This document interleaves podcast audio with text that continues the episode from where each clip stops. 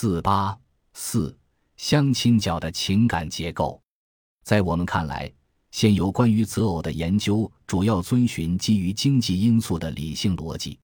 西方社会学研究择偶主要有资源交换、同类匹配和梯度匹配三种观点，认为在现代化过程中，家庭背景、教育等影响人们的择偶行为。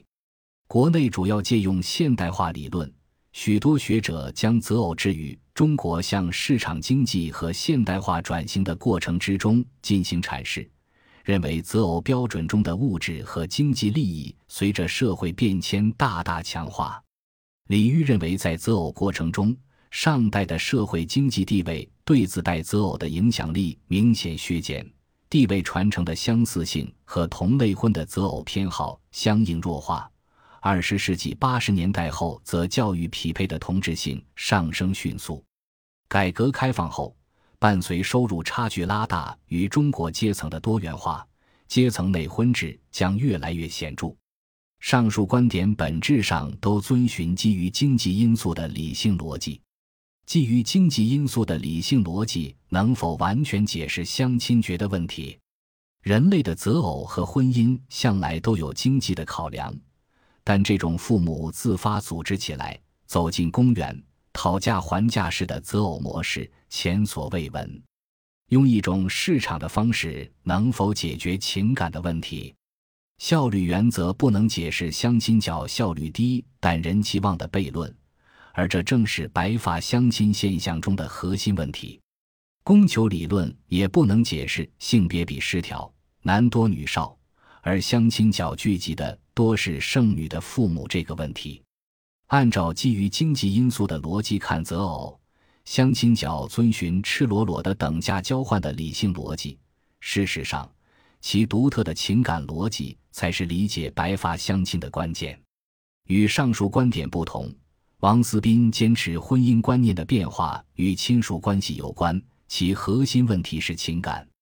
王宁认为。由传统社会向现代性的转变，不但是制度和结构的转变，而且也是个人的心理结构的转变。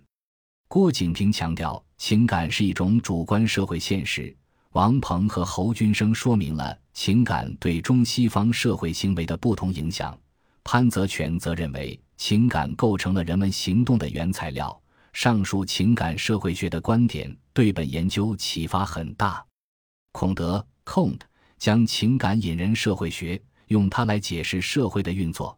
韦伯 （Weber） 把感情行动纳人社会行动模型。托尔干 （Durkheim） 在论及宗教的起源时提出了情感激活理论。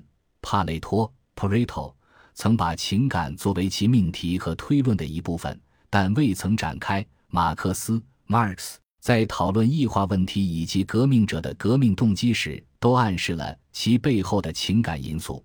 库利库里是第一个情感社会学理论家，他认为自豪和羞耻是自我以及自我与他人互动时的核心概念。按照对情感功能的界定，西方情感社会学研究主要分为工具派和动力派。马尔库塞 （Marcuse） 揭露了文明社会如何为统治的利益。对个人的情感和本能采取过剩压抑。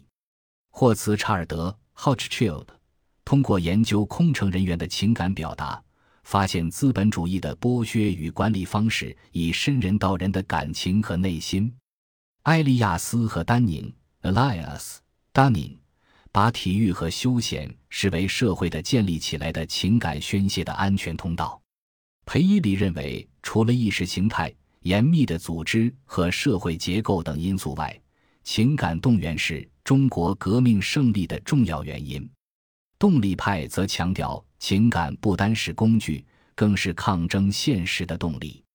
戈夫曼 （Goffman） 认为，人们能动地对印象和情感进行自我管理和控制。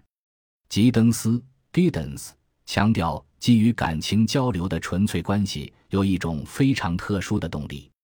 Young 提出情感实现的分析框架，认为情感的实现同时也是认同的实现，因此集体行动有其情感逻辑。正是在这个意义上，白发相亲也有其情感的逻辑，找出情感的逻辑，才能深刻理解相亲角的情感结构及其背后的社会转型与变迁。杨国斌发现，网络事件的动员依赖能够激发网民的嬉笑怒骂、喜怒哀乐等情感的表现形式和内容。就白发相亲现象而言，工具派观点无法揭示情感在个体行动中的核心作用，而动力派则将情感视为抗争现实的动力。这种寻求事件发生的情感动因的研究思路表明，情感的表达能导致行动，行动反过来放大并强化情感。本研究遵循 Turner 的情感社会学理论中结构的研究取向，试图探索白发相亲现象背后隐含的各种情感要素，从而寻求当代中国社会的情感结构的脉络。情感结构 （Structures of Feeling） 理论源于英国文化研究理论家威廉姆斯 （Williams），他在《电影序言》（1954） 里提出。并在其对学界影响重大的著作《漫长的革命》（1961） 和《马克思主义与文学》（1977） 中延伸和发展了这一概念。他反对结构主义理论对社会结构的偏重，认为结构分析无法把握正在形成之中的活生生的社会形态。要把握社会变迁的复杂性，必须研究萌芽中的形态。他强调，情感结构处于不断形成的过程中，集中反映了一代人在日常生活中所体验到的意义与价值。他主要通过分析文学作品，研究英国近现代社会的情感结构变迁。国内文学界通常用该理论考察作品的情感结构与其文本形式的对应关系、作品的叙述方式与社会的情感结构等。因此。